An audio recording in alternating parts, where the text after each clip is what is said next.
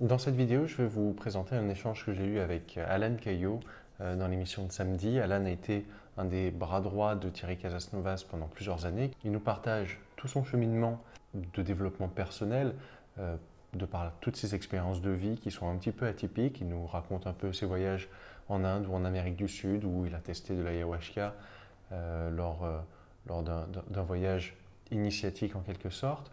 Il nous raconte aussi des épisodes un peu plus un peu plus difficile, euh, avec des drames euh, dont un en particulier qui s'est produit dans sa vie et qu'il nous raconte avec beaucoup d'émotion, et son cheminement pour pardonner euh, l'assassin de sa femme lorsqu'il n'avait que 21 ans. Et aujourd'hui, je trouve ce, témoignage très, très émouvant, très, très inspirant pour tous ceux qui cheminent vers du développement personnel. Nous ne sommes pas tous amenés à souffrir ou à avoir des expériences traumatiques pour pouvoir évoluer.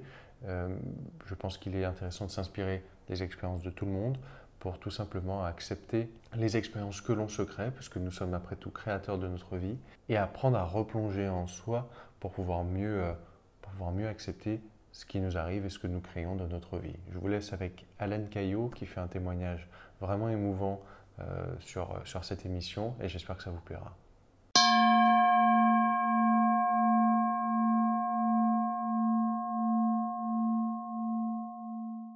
Tout cas, déjà, merci déjà, Charbel, de, me proposer cet espace. Euh, C'était toujours euh, intéressant de pouvoir euh, converser, échanger euh, sur, sur nos vies, nos vies respectives et nos parcours de vie à chacun. alors, c'en est, le mien en, est un parmi tant d'autres, je dirais. J'ai une vie pas si atypique que ça, mais on va dire que moi, c'est Alan Caillot. Euh, aujourd'hui, euh, je suis euh, le fondateur, l'un des fondateurs d'un centre social de bien-être et qui s'occupe de, différents types de publics. là, aujourd'hui, on a monté un, programme qui est un programme pilote d'essai au niveau national pour vraiment prendre en charge et s'occuper des, personnes, des jeunes femmes réfugiées de tout pays du monde qui, sont ici en France, avec euh, ce souhait profond euh, d'être au service, en fait, pleinement. Euh, donc, d'essayer de, se mettre pleinement là pour, pour ces personnes qui sont ici avec nous, chez nous. Et, et c'est une belle aventure. c'est vraiment une belle aventure. mais je vous en parlerai un petit peu plus tard. Je vais, je vais vous raconter un peu mon, mon parcours peut-être pour savoir comment j'en suis venu à faire ça aujourd'hui. euh, allez, je, balaye une, une, une jeunesse, euh, un beau cadre de famille, euh, vivant dans, le, dans, la région parisienne, trois, trois frères et sœurs, deux grandes sœurs, un petit frère, des parents assez aimants, une mère assez spirituelle et un père beaucoup plus, euh, je dirais, euh, dans un, dans un ancrage euh, à la matière. Bien. Exactement. Une adolescence assez bousculante. Voilà, des choses qui arrivent très communes. Un, divorce qui amène à, d'une certaine manière, à une obligation de prendre en, main sa vie. le divorce de tes parents Ouais, le divorce de mes parents assez jeune, vers les 12-13 ans qui a fait que ça a amené un, besoin de rechercher de l'amour autre que, euh, que de l'amour euh, euh, maternel et paternel. Donc, avec un, ce besoin d'aller vraiment vers les autres. et c'est pas passé forcément par les bonnes choses, donc par le fait de, se rendre intéressant pour être vu. c'est souvent la, problématique qu'on voit chez les jeunes adolescents. Et euh, voilà, c'est passé par euh, tout ce qu'on peut euh, faire comme petites bêtises plus ou moins grandes. donc voilà, ça a commencé à, par, fumer, par, être un peu l'élément perturbateur de, la classe, ce, besoin de se mettre en avant auprès des autres. Et,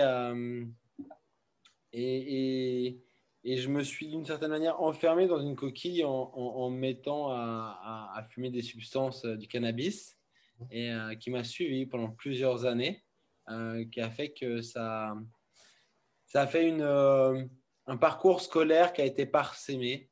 J'ai toujours réussi à maintenir un niveau, mais ça m'a amené par contre euh, quelque chose bizarrement de, je me suis rendu compte par plus tard.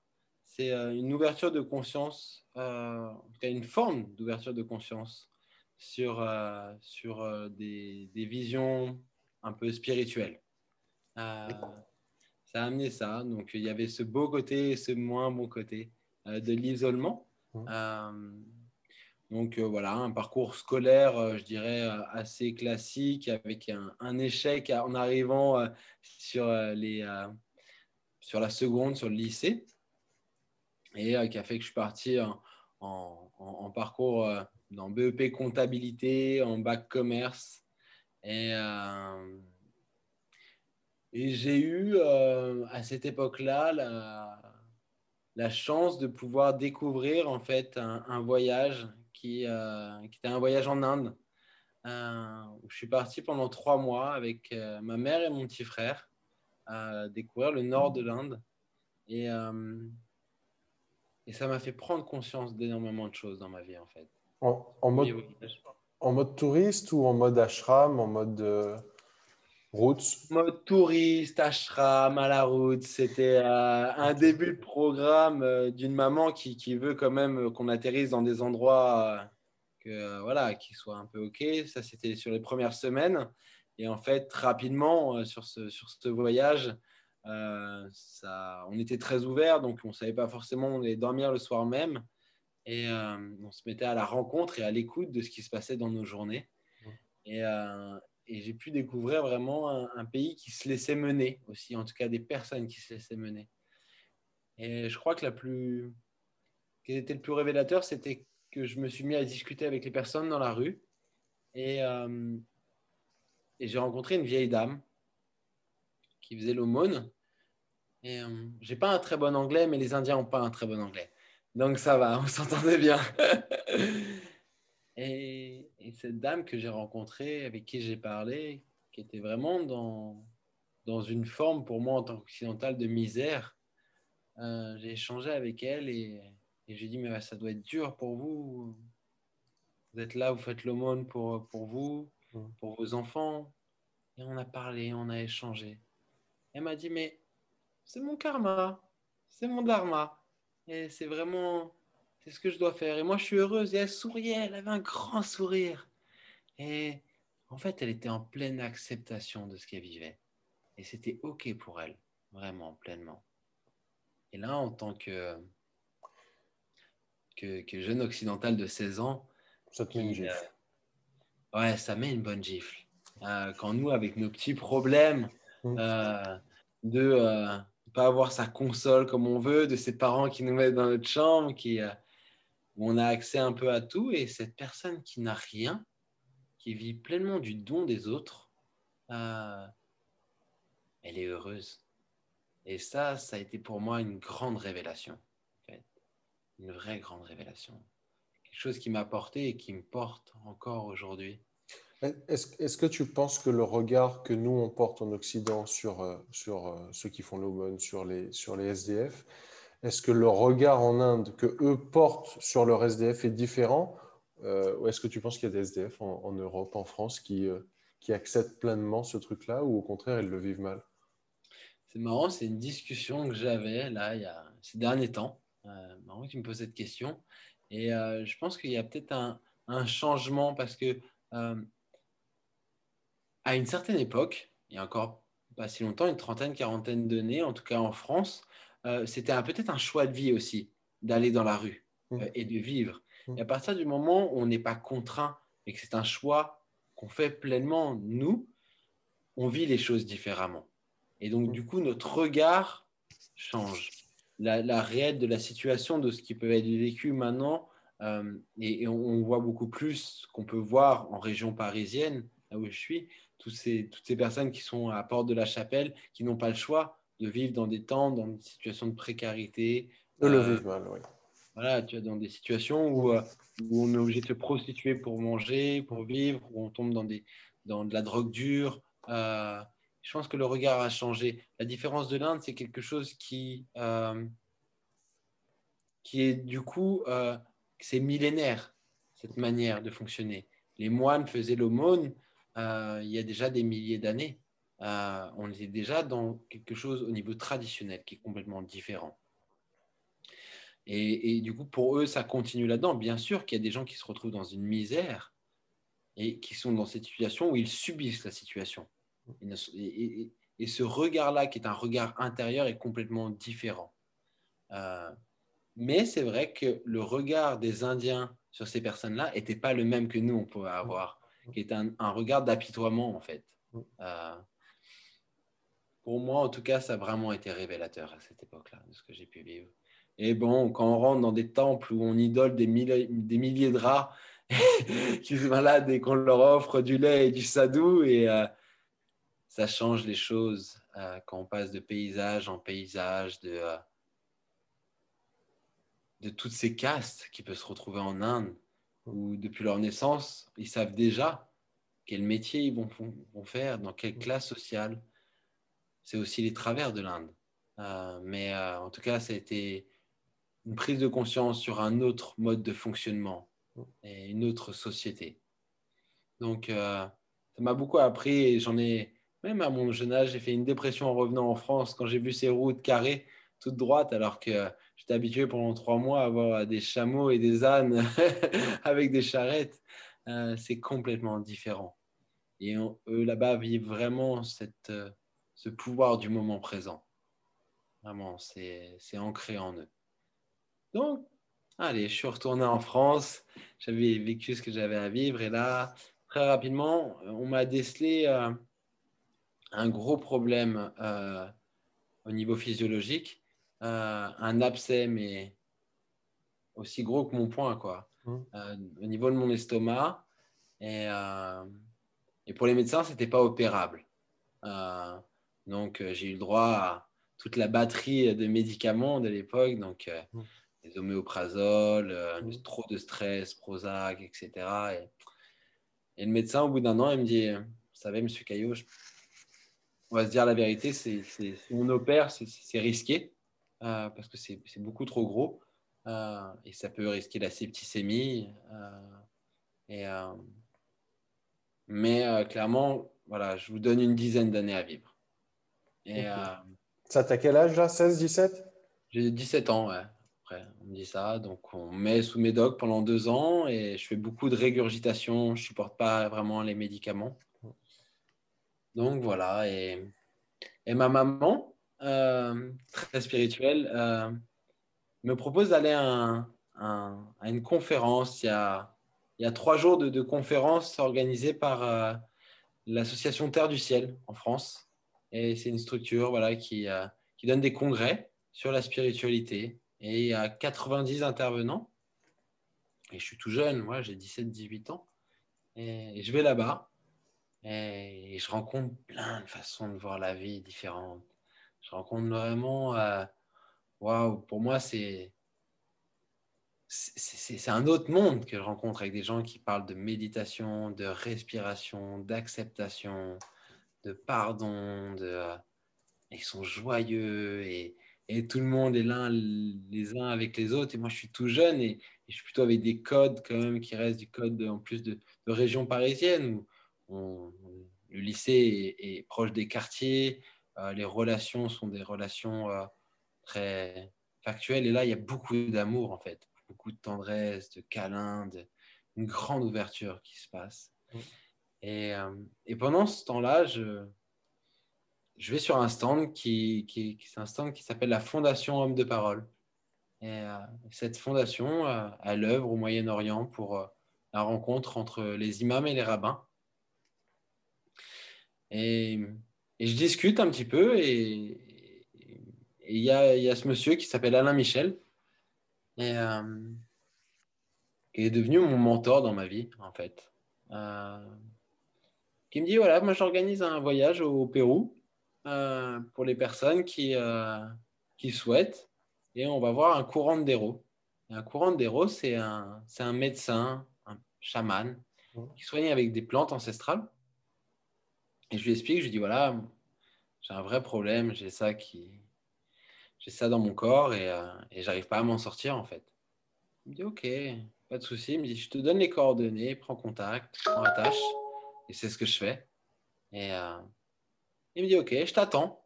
Dans un mois, tu es là avec nous. Et, euh, et du coup, je pars cette aventure. Mais on devait partir, on devait être un groupe complet, 26 personnes. Et il y a un peu ce fils de cœur de Alain Michel qui tombe dans le coma du Palu en Afrique sur une mission humanitaire. je devais partir avec ma mère et ces, autres personnes.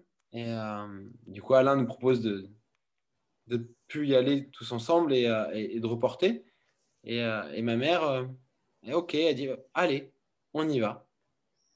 Et on part là-bas, que tous les deux. C'est tout un périple, qu'on arrive à Lima en avion.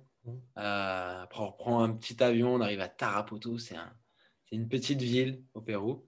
Et de là, on monte dans un, dans un petit bus qui nous emmène jusqu'à un petit village, qui nous emmène dans une pirogue, où on fait deux heures avec les alligators euh, sur une petite pirogue de 4-5 personnes. Euh, j'ai 18 ans à cette époque-là. Euh, et, et, après, on marche pendant deux heures dans la forêt, une grosse journée. Et, et on arrive dans, dans un, un, petit camp de base avec ce qu'ils appellent une maloca, une grande maison, et, euh, des tombeaux. Euh, des tombeaux, c'est des, des, quatre planches de bois, des rondins, euh, une moustiquaire autour et des feuilles de palmier. Et là, on va y passer un mois dans ce lieu. Et donc, on est en plein milieu de la jungle amazonienne avec des arbres qui font des, des dizaines de mètres de hauteur. Et il nous dit voilà, euh, moi, j'étais vraiment revenu euh, pour, euh, pour diéter, en fait. et il avait été un peu évasif sur ce qui nous attendait pendant ce mois-ci. Quand on arrivait, il dit voilà, les consignes, on va, il y aura plus de, la nourriture sera plus la même déjà. la nourriture sera plus la même. Il y aura plus de viande, plus de poisson. Euh, il y aura, il y aura plus de, de, légumineuses. Ah. Euh, il y aura, vous allez manger euh, des betteraves, des carottes, des, des, des, patates. Euh, et, ce sera vos, vos repas. Et, et, je vous ai préparé quelque chose. et il part dans. Je me souviendrai toujours. Ça faisait deux heures qu'on était là. Il me dit Je dois aller parler aux esprits, en fait. Mmh, c'est un chaman un chaman, il parle aux esprits. Donc, il prend une potion, je ne sais pas ce que c'est à l'époque, il prend quelque chose, il boit, et il va dans, sa, dans, dans son tombeau. Et il revient au bout de deux heures, il dit voilà, bah, c'est exactement ce que je pensais, je sais ce qu'il te faut pour toi. Et euh, donc, euh, il va faire des mélanges de plantes euh, qui, fait, qui fait macérer. Et, il dit voilà, toi, tu vas boire ça. C'est une grande bouteille de Coca-Cola, je m'en souviendrai toujours. Ça, c'est ta, c'est ta purge pour toi que tu vas prendre.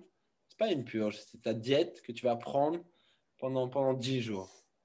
Et euh, donc, euh, on est chacun répartis euh, dans ce, dans ce petit village, mais on n'a plus le droit de se laver, on n'a plus le droit de fumer, on n'aura pas le droit au sel, on n'a pas le droit de lire, on n'a pas le droit, il n'y a pas de téléphone. c'est le moment présent forcé, quoi. Exactement. le moment présent forcé, c'est ça, exactement. Et euh, du coup, il nous dit, voilà, avant toute chose, pour bien rentrer, il faut que vous fassiez une purge. Il euh, faut purger pour pleinement rentrer dans un cycle. Et du coup, il dit, voilà, ça c'est du tabac qui a été macéré pendant, plusieurs jours. Mhm. Et euh, tabac pur, qui font pousser eux-mêmes. Et je vais vous donner ça. Donc, c'était l'équivalent peut-être de deux verres d'eau. Vous allez boire ça, et derrière, il y a 10 litres d'eau à boire. Et, euh, et, vous avez 30 minutes. Euh, donc la purge, elle est forcée. Mm. Euh, ça sort de tous les côtés. Mm-hmm. Et en fait, on se retrouve avec un... je m'en souviens, c'est la première fois que j'avais cette sensation d'avoir l'ensemble du corps, en fait, qui vibrait comme des sensations de fourmillement de partout. Je, pourrais, je crois ressentir ça dans mes cheveux. jusqu'au bas de mes pieds. C'était très très fort. C'est comme si quelque chose qui se mettait à vibrer très très fort dans le corps, à se libérer. Et euh, on est tout de suite très fatigué, donc on est, on est emmené dans notre tombeau pour aller dormir. Sauf qu'on est en pleine saison de la, des pluies, et euh, tant qu'à faire. Et euh, et il y a des milliers de moustiques. Et donc on, on, vit en fait enfermé dans cette moustiquaire pour se préserver. Ils arrivent même à passer. et le matin, il vient nous voir à 5 heures du matin. Il vient plus nous voir en fait. C'est son assistant qui vient nous voir avec euh, quelque chose qu'il faut boire. Euh, c'est à peu près le même goût et la même odeur que le vomi. Euh, est-ce que est-ce que c'en était, non? Je sais pas. apparemment non. C'était une plante en fait. C'était la plante qu'il avait préparée en décoction la veille et qu'il avait mis dans cette grande bouteille de coca, qui nous est donnée dans une demi noix de coco. Euh, et il nous fait prendre ça, euh, voilà, euh, tous les matins. Et après, quelques heures plus tard, on a le droit à une betterave cuite à l'eau, en gros, ou des carottes cuites à l'eau. Mmh. Et, et, au bout du troisième jour, il nous dit que ce soir, on va faire une cérémonie. Mais moi, je ne sais toujours pas vraiment ce qu'on va vivre. Il dit, on va vivre une cérémonie. Je sens qu'il y a de l'ayahuasca qui arrive, c'est ça, non c'est ça. c'est ça qui arrive, exactement. Et là, euh, donc du coup, on va à cette cérémonie où c'est une cérémonie avec du très ritualisé. Euh, donc là, il y a l'ensemble des, petits membres du village, donc ils sont une dizaine, donc euh, aussi des, des, adolescents qui ont 13 ans. Mais il n'y a, pas d'autres orient... il a pas d'autres Européens orientaux. Il n'y a pas d'autres Européens, il n'y a pas d'autres orientaux, il y a vraiment moi et ma maman. Ok. Donc c'est très privilégié, on est une petite dizaine. Et ça, c'est la première cérémonie, donc qui est très ritualisée. Mmh. Euh, donc, on boit une boisson amère qui nous dit que c'est la ayahuasca, qui est très forte, qui est très rouge. Qui est... Et, tu ne savais pas ce que c'était à l'époque Et je ne savais pas ce que c'était. C'est ça, en fait, qui est intéressant. C'est que je ne savais pas ce que c'était. Il nous dit, hein, pendant la cérémonie, il dit c'est de l'ayahuasca, mais moi, je n'ai jamais entendu parler de ça. Je ne sais pas ce que c'est. Mmh. Et euh, on prend cette plante et. Euh, et là, en fait, d'une certaine manière, on va dans les en tout cas, c'est les deux premières fois où on a pris ça en cérémonie. Je suis allé dans mes, dans mes tréfonds, mm. dans mes tréfonds, dans mes noirceurs. Mm. Du coup, là, il y a beaucoup de visions. Mm. Euh, on est accompagné par le chaman qui euh, voilà, fait des incantations, des rituels, des, qui, qui, qui, chante des icaros, euh, qui nous accompagnent pleinement pendant, pendant toutes ces cérémonies. Et on traverse. Vraiment, c'est un parcours où on traverse, on chemine à l'intérieur. Euh, et, euh, et, on a nos sens qui se multiplient. Le torrent qui coulait en bas, j'aurais pu mettre ma main dedans alors qu'il était peut-être à 100 mètres, 150 mètres. Et on se met à voir bien mieux la nuit. c'est tous nos sens sont, sont, multipliés. Et vraiment, on se sent léger.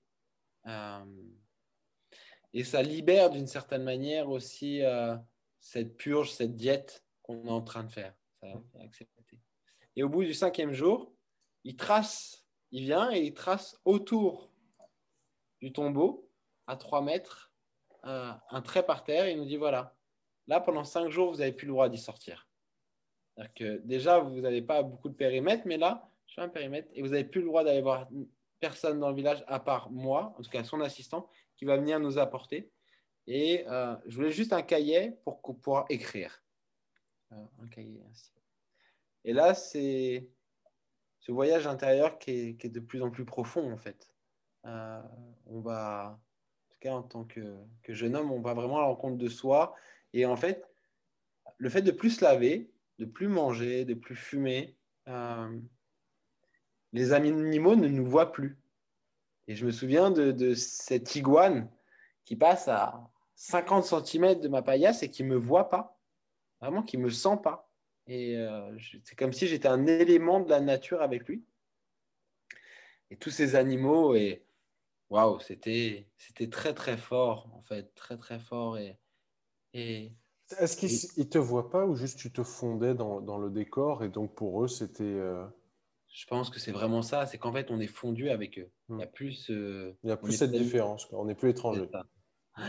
Donc ça, c'est voilà, pendant un mois ou deux fois par semaine, on fait euh, une prise d'ayahuasca Ah oui. qui amène de plus en plus, continuer. Et je me sens de plus en plus léger, en fait. Je me sens de mieux en mieux. J'ai plus de régurgitation peut-être au bout d'une semaine, dix jours. Euh, j'ai plus de problèmes gastriques parce que je prends plus aucun de ces médicaments, là, les, les Gaviscon, les, tout ce que j'ai pu prendre. Quoi. Tu vois, je suis vraiment lâché.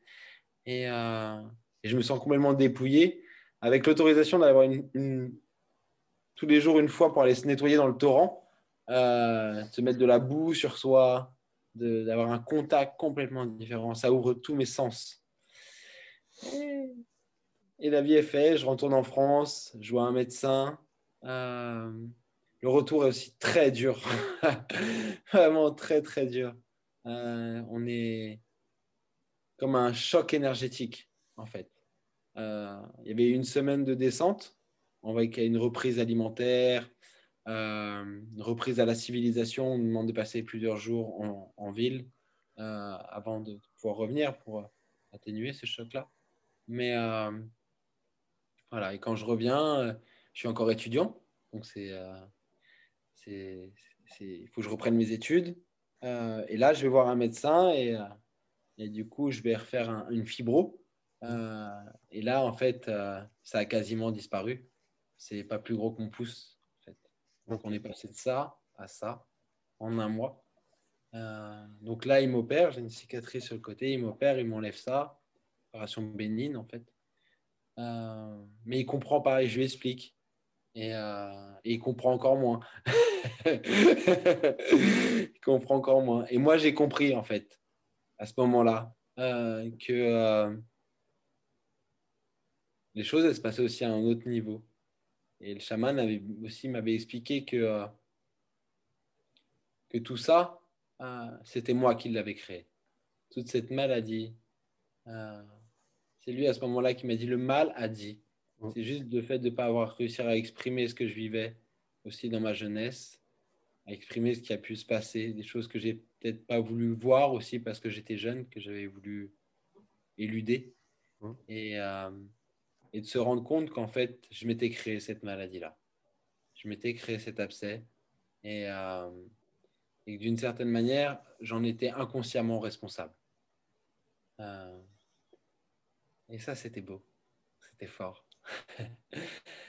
Quand je suis rentré, euh, ça avait plus vraiment de sens. Pour moi, j'étais à l'époque, euh, je m'en souviens, euh, je, commençais euh, un BTS à Paris et mon grand-père était un ancien directeur international d'une grosse, grosse entreprise et était à la retraite. Mais il avait appelé ses copains pour que son petit-fils prenne un poste responsable important dans la société. Et je bossais à la tour EDF, à la Défense.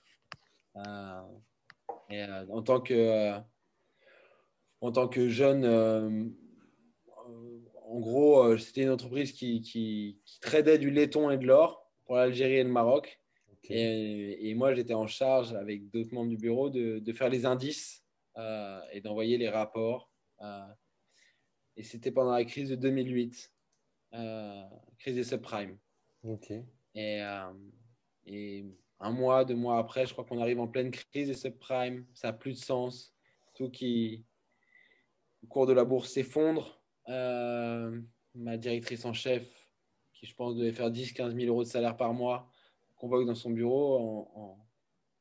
Elle avait un lien particulier avec moi parce que j'étais très humain, j'étais tout jeune avec mon petit costard cravate à 18-19 ans et, euh, et, euh, et là elle fond en larmes parce qu'elle sait pas comment elle va faire pour payer sa deuxième villa à Saint-Trope et, euh, et, là je me dis waouh, je, je, me, je, me, je me dis ok, et je sors de son, en fait, pendant qu'elle me convoque pour, pour me dire tout ça, parce qu'elle avait besoin de se libérer en fait. Je lui dis que moi je vais partir en fait, je vais pas rester. et moi je vais pas rester et, je vais arrêter mes études à ce moment-là. Euh, et, euh, Est-ce que et tu faisais ça en parallèle de tes études Je faisais ça. En, en fait, c'était j'étais en, alternance. Ok, d'accord. Avec ton BTS. Et, euh, j'étais en alternance, sauf que logiquement, un poste en alternant d'un petit jeune de 18-19 ans. Il se retrouve plutôt chez Bricomarché, mmh. euh, en train de... avec mon grand-père, avait voulu viser très haut pour moi. Mmh. C'était une belle opportunité. Hein. Mmh. Ça partait d'un bon sentiment. Du coup, je me retrouve à, me dire, OK, ce qui serait bien, je pense, c'est de rendre service à la personne qui m'a emmené, qui m'a envoyé au Pérou. C'est Alain Michel. Et euh, je leur contacte et je lui dis voilà, j'aimerais vraiment au moins de faire un retour sur ce que j'ai vécu. Et on se donne rendez-vous à, je m'en souviens, c'était à Paris, à Denfert Rochereau. Et euh, je lui dis euh, voilà, tu n'aurais pas besoin de quelqu'un qui te donne un coup de main sur ce que tu fais. Il me dit bah, je suis en train de réaliser le, le, congrès mondial des imams et des rabbins pour la paix à l'UNESCO. il me dit j'aurais bien besoin de quelqu'un qui, qui, nous donne des coups de main. Il faudrait, faut aller à la poste, faire à manger, il faut aller chercher des courriers, il faut. Il y a tout à faire. Je dis, OK, moi j'ai du temps, euh, je suis là, quoi. Et, euh, et, là, je me retrouve avec euh, des gens assez connus comme Cyril Dion, qui était l'assistant d'Alain Michel à l'époque. Hein, il débutait. Et, et, de tous ces gens. Et en fait, je suis là, le petit homme, la petite main, qui vient, qui fait des, des, des, Je prends soin des gens, je leur fais à manger, je les dorlote. Et, et, je me retrouve plusieurs mois après du coup, à la réalisation de ce congrès, il dit OK, maintenant tu vas aller chercher les imams, les rabbins, les, gens très importants à l'aéroport. Tu vas aller dans les taxis, tu vas aller les chercher, tu vas les emmener. Et voilà, et ça se fait. Et, et à ce moment-là, je rencontre quelqu'un que je ne sais pas encore qui c'est pour moi, mais il s'appelle Sri Sri Ravi Shankar. Et euh, il vient d'Inde, mais euh, je ne sais pas qui c'est. On se déroule et je suis au milieu de tous ces gens avec des centaines, je crois 800 personnes très influent dans le monde entier. Euh, donc, il y a des hommes politiques, il y a les journalistes, il y a tous ces hommes influents religieux. Et pour moi, c'est beau, c'est une, une, une, révélation de faire ça et d'être avec les gens, de les aider. Donc, je dis bah ok, bah, moi, est-ce que je peux continuer avec toi quoi? Parce que j'apprends en fait. Je n'ai pas de salaire, je ne suis pas payé, mais j'apprends il me dit, OK, il faut que je déménage toutes mes affaires dans ma maison.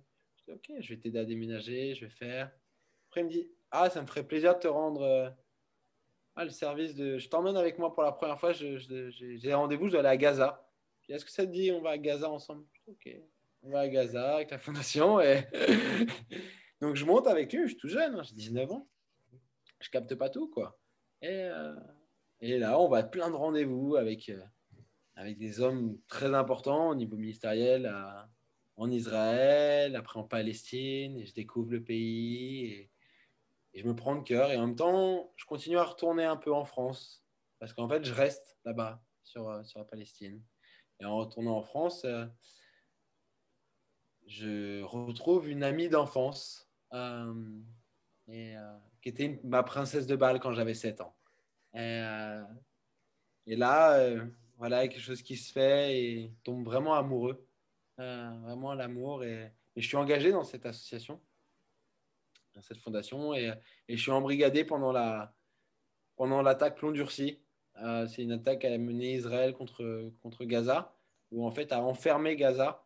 Euh, et moi, je suis dedans, dans Gaza pendant que ça se trouve à ce moment-là. Donc c'est fort. On est très peu à avoir le droit d'y rester parce que ben voilà, il y a les bombardements, euh, il y a des choses dures qu'on voit qui se passent, euh, il y, a, les snipers dans la rue, il y a en interne une forme de guerre civile entre le Fatah et le Hamas. Euh, je rencontre des gens vraiment magnifiques, dont un personnage qui s'appelle Rasmi, qui est le directeur d'un théâtre euh, qui vit avec sa famille là-bas. Et, euh, à l'époque, à Gaza, euh, il y avait l'interdiction d'écouter de la musique. Et, je m'en souviendrai d'un soir où on a invité chez lui avec ses enfants en bas âge et on met du Bob Marley à fond, en fait. on met du Bob Marley à fond dans son appart. Et on ouvre les grands les fenêtres quoi, pour, pour répondre un peu cette joie, cette paix. Et, voilà, et. Euh, C'était en quelle année ça? C'était en 2008, 2009, 2009, fin 2008, 2009. Euh, et donc, euh, donc voilà, c'est c'est, on, vit, on vit quelque chose où pendant des mois, on est là-dedans et j'ai ma compagne qui m'attend là-haut. Et, je, et quand on arrive à ressortir, on ressort par l'Égypte, par les tunnels égyptiens. Euh, parce qu'on ne pouvait pas ressortir comme ça, c'était trop compliqué. Et on était trop impliqués en fait avec le Hamas et le Fatah en fait en interne. Euh, voilà, on était passé avec une vingtaine de camions euh, pour amener de la nourriture, pour amener de l'eau, pour amener des médicaments, pour amener des livres pour les écoles, etc. Mais on devient beaucoup trop impliqué en fait en interne. Donc du coup, les laisser passer avec Israël commence à être compliqué. Donc on voilà, on passe par l'Égypte, on arrive à ressortir.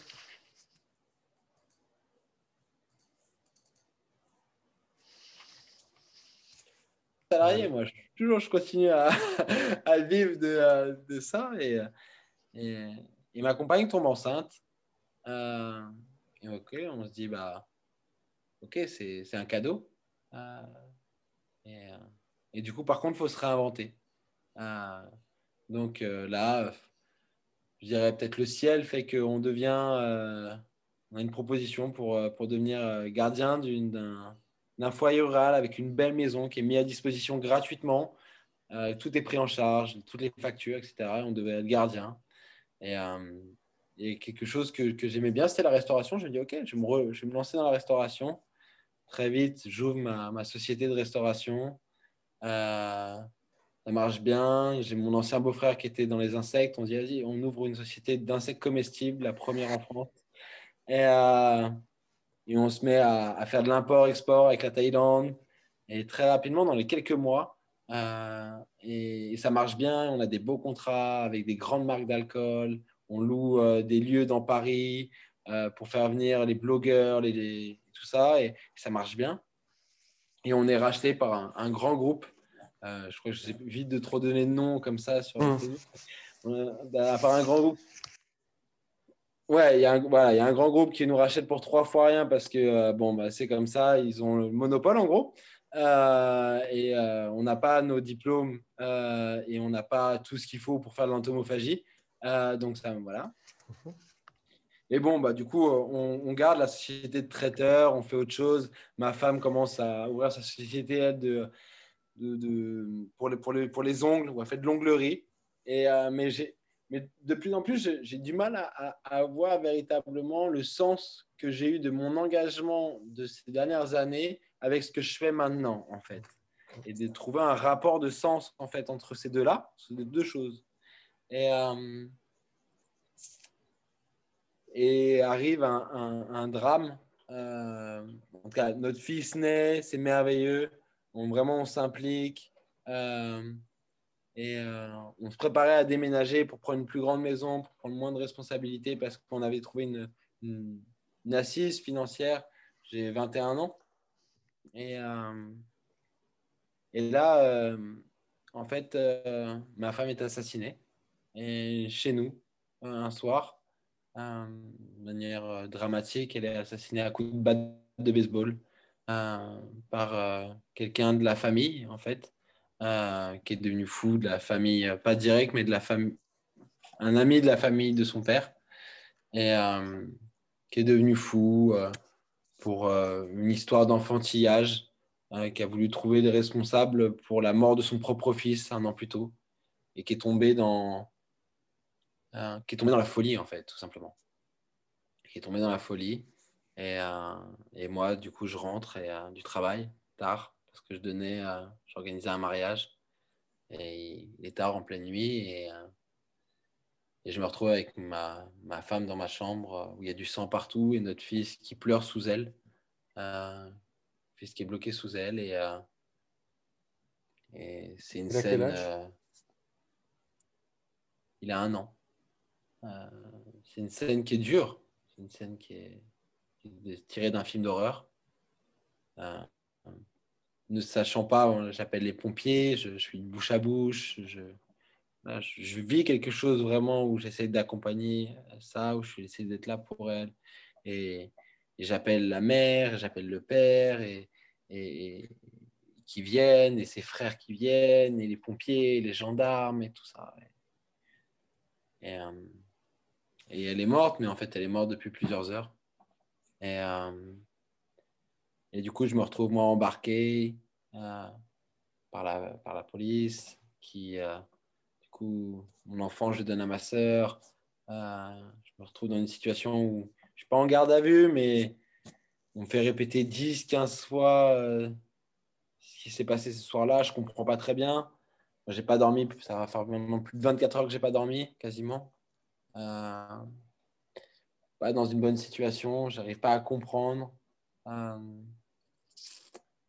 et, euh, et en fait, euh, voilà, on dit qu'elle est morte le lendemain, qu'elle qu'elle a été assassinée.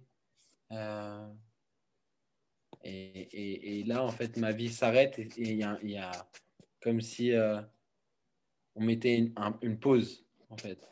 on appuie sur le bouton pause et, euh, et je me retrouve du coup avec ma femme qui est assassinée où, euh, où je coupe totalement mes émotions. Il n'y a plus il y a plus de pleurs, il n'y a, y a, y a, y a, plus aucune émotion en fait à ce moment-là qui se passe en moi. Vraiment, c'est une situation. Euh, je me retrouve bah, sans maison, sans entreprise, sans voiture, sans compte bancaire, sans rien. Je me retrouve à habiter chez, chez mon père qui, euh, euh, avec le grand amour qu'il avait pour moi, je ne m'entendais pas avec sa nouvelle compagne, hélas, à l'époque. Donc c'est très dur parce qu'elle ne me supporte pas vraiment.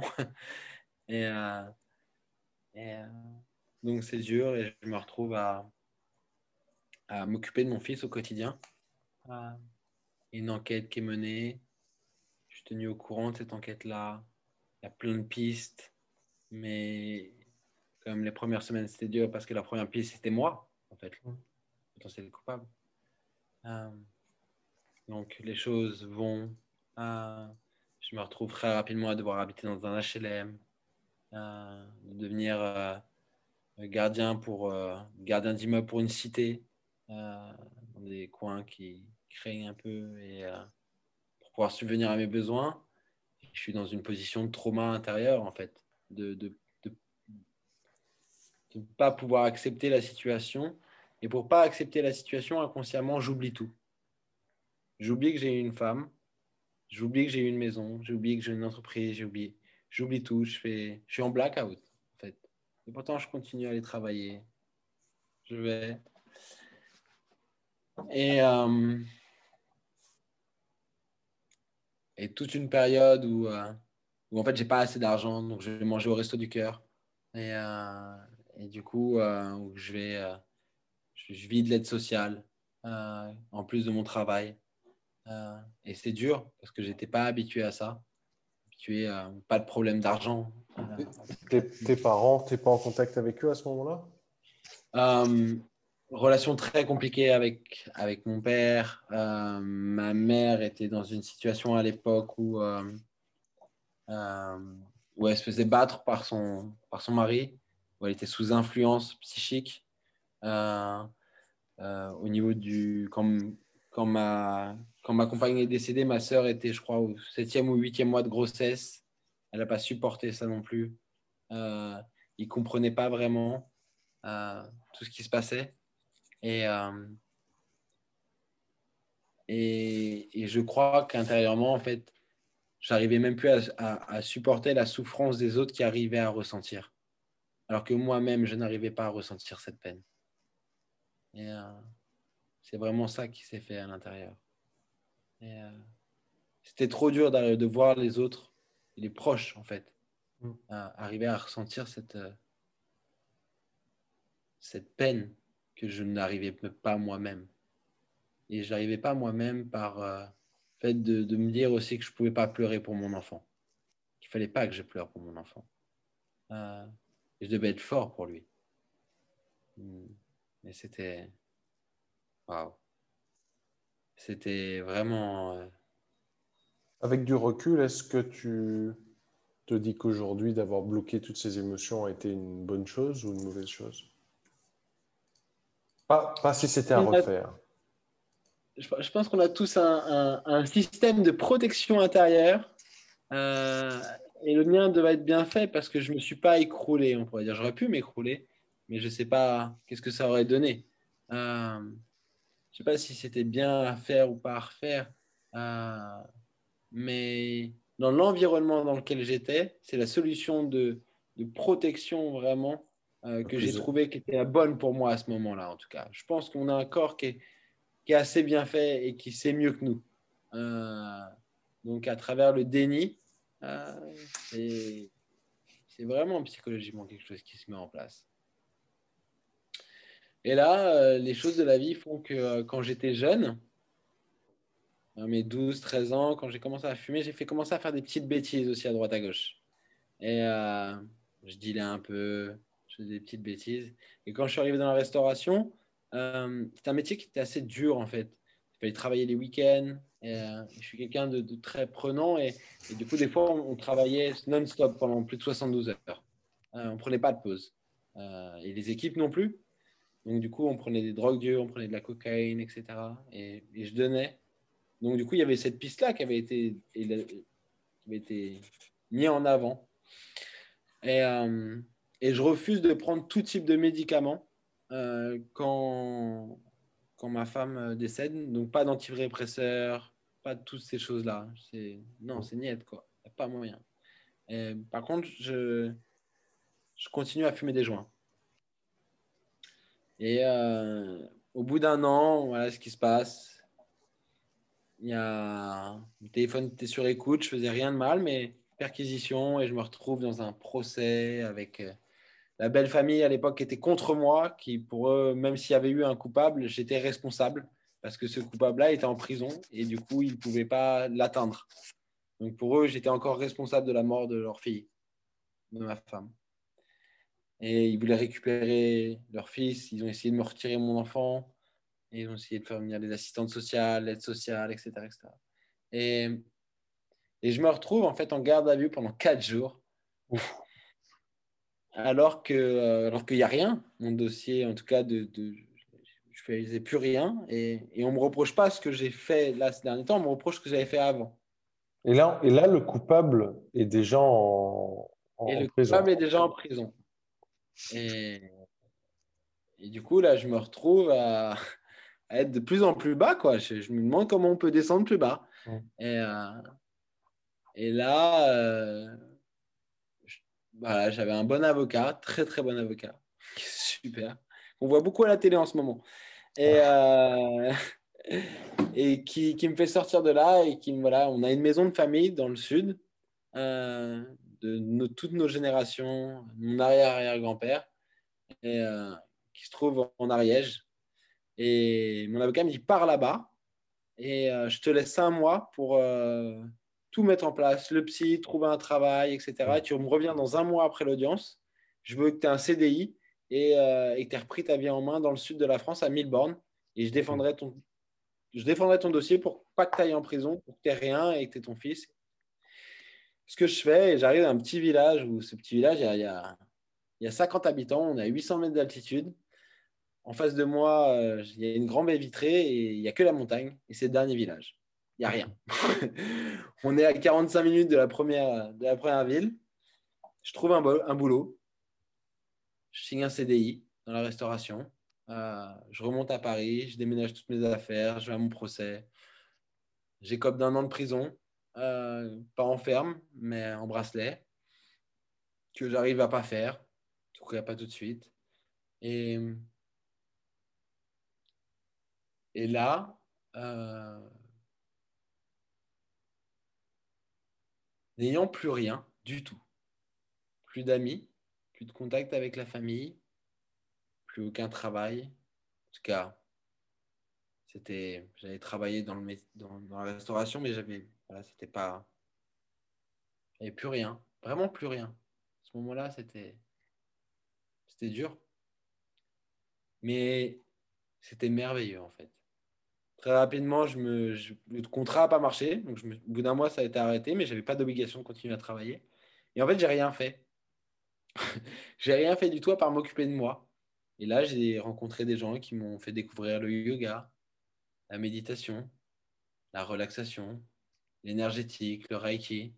Euh, et, et, mon fils allait, euh, je le mettais à la crèche. Et tous les jours, je passais toutes mes journées à lire des bouquins sur euh, le jeûne, sur l'énergétique, à rencontrer des gens dans ce milieu. Et en fait, pendant plus d'un an, j'ai pris soin de moi. Pendant un an, je suis devenu végétarien. Euh, j'ai découvert une lumière intérieure. Et, euh, et au bout de quelques mois, je me suis mis à prier, en fait. Et je me suis mis à prier par ferveur. Et je me suis mis à prier euh, pas pour moi, et, mais je me suis mis à prier pour le meurtrier de ma femme. Et, euh, et en fait, ça me faisait un bien fou de prier pour lui. Et ça me mettait en pleurs, en sanglots vraiment. Euh, c'était c'était puissant. Et j'ai commencé à apprendre le mot pardon, ce que c'était. Euh, et je le visualisais. Vraiment, c'était, j'avais une visualisation de sa personne à lui, de ce qu'il était et euh, de ce qu'il avait vécu. Et qu'en fait, de me rendre compte que il a détruit une vie, il, a enlevé la, la mère de mon fils, la fille de ses parents, la sœur, et, mais que il était en souffrance, qu'il était en peine, qu'il s'était fait du mal aussi à lui-même. Et qu'en fin, tout ça, je ne le faisais pas pour lui, en fait, mais je le faisais pour moi, en fait, réellement. Et euh, le fait de lui pardonner lui me permettait d'accepter ce qui s'était passé, en fait. Et quelles sont les valeurs que j'avais envie d'inculquer à mon fils? Est-ce que j'avais envie que plus tard il se venge?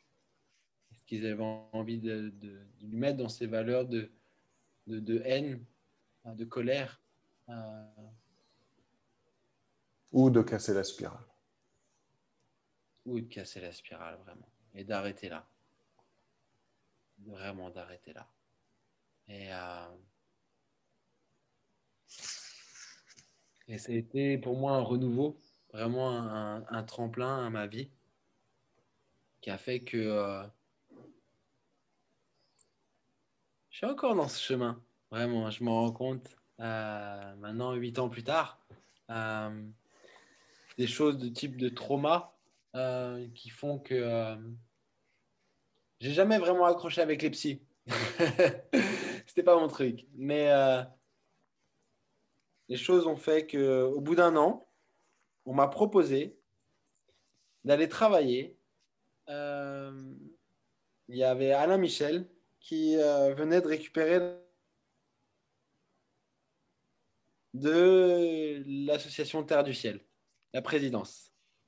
Et il m'a proposé d'aller travailler là-bas, là, qui m'avait fait rencontrer euh, quelques années plus tôt mon chaman, et du coup, je suis arrivé là-bas et c'était un collectif, une communauté, euh, une trentaine de salariés, euh, des centaines et des centaines de stagiaires, des milliers de personnes à des congrès. Et, on m'a proposé le poste de, chargé de communication. J'avais jamais fait de communication de ma vie. Et, euh, et, je me suis mis à découvrir, à travailler de plus en plus en profondeur sur moi à travers des stages. J'ai rencontré des hommes forts pour moi qui ont changer les choses aussi. Euh, Thierry Casanova, euh, des visions sur l'hygiénisme, euh, des choses sur le détachement de traumatisme.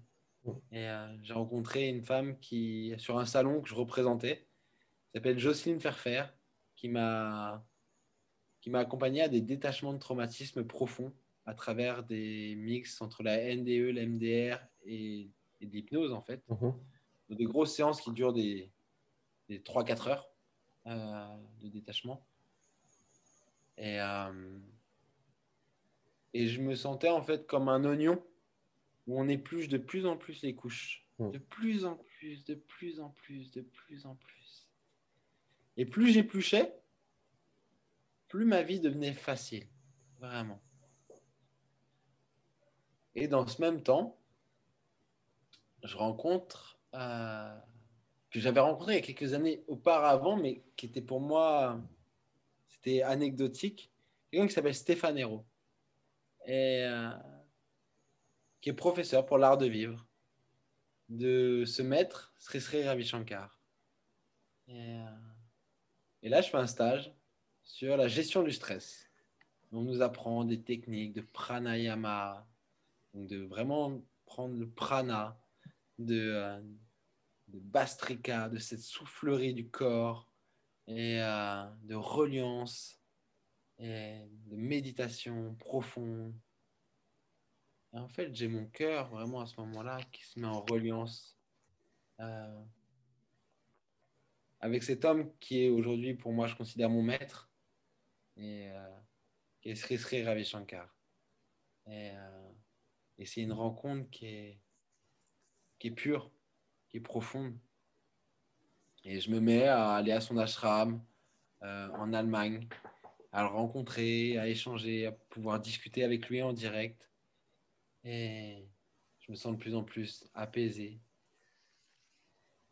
Et il arrive, en, ça en 2016, euh, 2015, le grand procès de ce qui s'est passé. Le grand procès de la mort de ma femme, quatre ans plus tard, trois ans plus tard. Et on va à ce procès, je vais à ce procès. C'est sept jours de procès. C'est lourd, c'est long. Et, et en fait, je rencontre un homme en face de moi qui ne fait que me dénigrer, qui fait que dénigrer ma femme, qui nous tient pour responsable de, qui me tient pour responsable de sa mort à elle, qui, qui est vraiment dans quelque chose de, À l'inverse du travail que tu faisais. quoi. Totalement. Totalement. Mais même parce que j'avais continué à prier pour lui. Et là, c'est vraiment à ce moment-là dans ma vie que je me suis rendu compte que c'était pour moi que je le faisais, de pardonner. Et que c'était pas pour lui. et que tant mieux si ça allait bien pour lui. Parce que ça a remonté tellement de colère, en fait. Le fait de me dire, mais waouh, mais j'ai prié pour toi, mais j'étais là pour toi, mais je t'ai pardonné, etc. Et tout ce que tu dis, tout ce que tu me dénigres, en fait. Et de me rendre compte, vraiment profondément, que, mais lui, il avait son propre chemin à faire. Mm. Et que je pouvais pas le faire à sa place. C'était pas possible. Et je, pense que c'est là où, on- où sur le pardon, souvent, on n'y va même pas parce que quand la personne n'est plus là, quand la personne ne veut pas entendre ce qu'on raconte, quand la personne est déjà décédée, euh, on se dit qu'on va même pas tenter de pardonner parce qu'on pense que c'est vraiment un, truc qui, a rapport à l'autre et qui, en fait, n'a pas rapport à l'autre. là, tu me le confirmes encore et c'est euh, et c'est très touchant puisque à chaque fois que je, parle de pardon aux gens, les gens, euh, tu sais, les gens pensent qu'ils sont dans un confessionnal à l'église et genre, et on va les pardonner, ils ont fait une bêtise. Et c'est, et, moi, je le voyais pas avec les couches d'oignon, je le voyais avec, euh, avec juste des poids que tu lâches quoi, quand tu pardonnes. Et des trucs où c'est vraiment juste pour toi te libérer. Quoi. Ouais. Et il existe plein de choses. Tu as pu me partager quelque chose hier que, que c'est beau de ces phrases que tu me disais. Mm. Euh, et, euh, tu, peux me tu peux nous les rappeler? C'est trois phrases et je, je la mets tout le temps sur les réseaux avec très peu de succès, mais je continue de le mettre. C'est euh, vis-à-vis d'une situation ou d'une personne, quelle qu'elle soit, c'est pardonne-moi pour tout ce qui a besoin d'être pardonné entre toi et moi. Je te pardonne pour tout ce qui a besoin d'être pardonné entre toi et moi. Et plus important encore, je me pardonne pour tout ce qui a besoin d'être pardonné entre toi et moi. Hmm, À pouvoir répéter euh, comme un mantra en fait. ouais. Hmm. Ah, Il y a cette Et- phrase aussi de Ponopono, il me semble, c'est Je t'aime, je suis désolé, s'il te plaît, pardonne-moi. Ouais. Euh, Peut-être pas dans le bon sens, mais. euh, Je- je- Vraiment. mais pourtant, tu vois, sur les trois phrases, on- je la commence toujours par pardonne-moi. Même sur un truc où je sens que c'est l'autre qui m'a blessé, je commence par le dire pardonne-moi. Et, et je trouve que ça a du sens de. Je ne sais pas si c'est pour, pour aller dans de l'humilité ou quoi, de, de commencer, même si on ne se sent pas fautif sur quoi que ce soit dans la dans l'échange peut-être euh, euh, dramatique qu'il y a pu avoir avec la personne, de commencer par nous s'excuser. Je ne pourrais pas expliquer pourquoi, mais je sens que c'est important de commencer par là. Après, j'ai pas vécu des situations comme la tienne. Euh, si tu veux, je pense que d'une certaine manière, ça allège tout de suite. Si tu as un conflit avec quelqu'un, quoi qu'il se passe. Et Dieu sait que euh, moi, je, suis vraiment en relation humaine avec beaucoup de gens et des fois dans des situations de fragilité dans mon quotidien, parce qu'avec des publics qui sont en fragilité, mm. euh, et de pouvoir euh, se dire que même si l'autre est en colère contre nous, vraiment, vraiment, et que on voit pas nous le, fait de qu'est-ce qu'on aurait pu faire pour, fait de simplement reconnaître une potentialité de choses qu'on aurait fait, ça, apaise tout de suite. Ah ouais, c'est au niveau du dialogue et de l'échange, c'est euh, c'est pas facile. Hein. Je veux dire, c'est non, non d'être simple. Parce qu'il faut, euh, waouh, pas, pas tomber. Donc voilà. Donc c'est ça qui, qui, qui m'arrive en fait dans, dans, ma vie, si je peux reprendre à ce moment-là. Et, et, là, les choses s'enchaînent. Euh, les choses s'enchaînent parce que l'association va mal, elle périclite. Euh, en même temps, j'ai mon papa qui décède. Euh, euh, et, et, là, je me dis, waouh, mais j'ai des beaux collègues, j'ai belles choses. Je leur dis, mais est-ce que ça vous dit pas qu'on monte une, agence de voyage et d'événementiel spécialisée dans le bien-être? Mmh. On recommence, on, repart avec, avec les équipes, on repart avec les mmh. intervenants, avec, avec tous les gens qu'on connaît maintenant. Et, et là, je dis à Thierry, mais si tu veux, vas-y, nous, on peut, on peut continuer les stages pour toi, on peut organiser pour toi, on peut, on y va, quoi. Et il me fait confiance, et on y va, et c'est parti. Et, euh, et c'est vrai, une vraie chance, une vraie belle histoire que, que, je vis avec, euh, avec aujourd'hui, euh, avec Nathalie Guillaume, avec Ambre Méry, avec Axel, avec Christiane Nicolas, qui est ma maman, qui nous a rejoint dans toute cette aventure. Euh, et, voilà. Et l'aventure, elle est partie. Donc, on monte et euh, on monte ça, on monte nos premières actions sociales pour des programmes d'insertion des jeunes pour l'emploi, à travers des concerts, euh, des concerts de mantra qu'on fait partout en France, des stages de respiration, de gestion du stress pour les jeunes des quartiers. Et voilà. Et on fait, on fait découvrir et réunir du mieux qu'on peut ça. Et suite au décès de mon papa, il nous a laissé un, bien familial, euh, qui est un ancien moulin, un beau moulin, là, de là où je vous parle. Euh, et, euh, et, du coup, mes sœurs me disent, ça, faisait, ça fait deux ans, on n'arrive pas à vendre ce lieu, c'est moi qui dois m'en occuper. pourtant, tout est fait pour qu'il soit vendu. On a tout repeint, on a plein d'agences. Et, et ma sœur m'appelle un jour, elle me dit, mais il y a les pierres du moulin qui m'ont parlé dit il faut que tu viennes habiter. Et moi, j'habite à côté de Lyon. Euh, j'ai mon agence de voyage. On travaille à plusieurs, on est des salariés. J'ai ma maison. Entre-temps, euh, euh, entre-temps j'ai eu une nouvelle compagne. J'ai une petite fille. on vit ensemble, etc.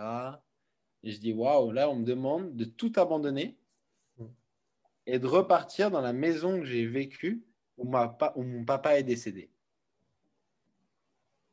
Et, euh, et là, j'appelle plein d'amis pour leur demander conseil, en fait. Des gens qui sont vraiment sur mon parcours. Et, euh, et Thierry, on donne une conférence à Paris. Il me dit, viens, on va voir le lieu. Je dis, ok, on y va.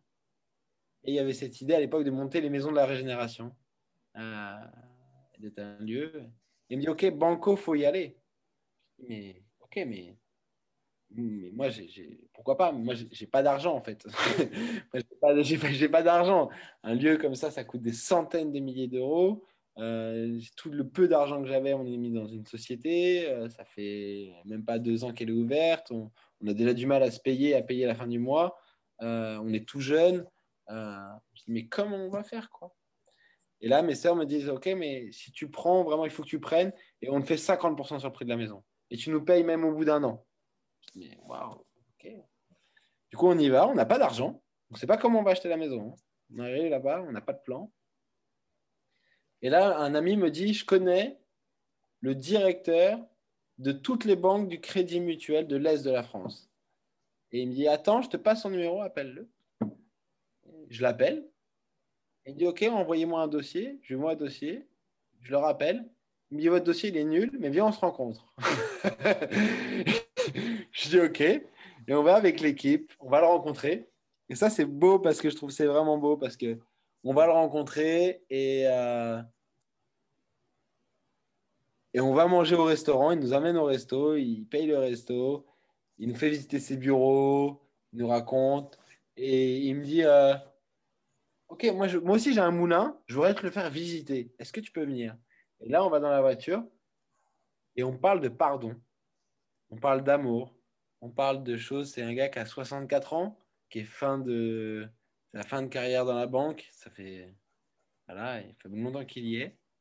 Et on arrive chez lui, il monte sa grange avec ses Harley Davidson, ses guitares et tout ça. Et on arrive dans la maison et, euh, et je me souviendrai toujours. Et il parle dans une autre langue. Et là, il y a, il y a, une dizaine de réfugiés qui descendent de son grenier. Et, euh, et je me dis, mais, où je suis, quoi? Euh, et il, voilà, et il ouvre une bouteille d'alcool et, euh, et, il sort une barre de shit. Et euh, il me dit, oh là, et je, suis dans, un film en fait. on est avec mes collègues, qu'est-ce qui se passe quoi? Où on est quoi? Et euh, en fait, il nous raconte sa vie, son engagement social, son engagement spirituel. Et c'est beau en fait ce qui se passe, c'est magnifique, a un bel échange. Et à la fin de la, journée, on n'a même pas parlé sous, hein, à la fin de la journée, tard, il est plus de 20 heures. Et il me dit, mais tu as besoin de combien? Je dis, bah voilà, j'ai besoin de telle somme. On parle de 600 000 euros.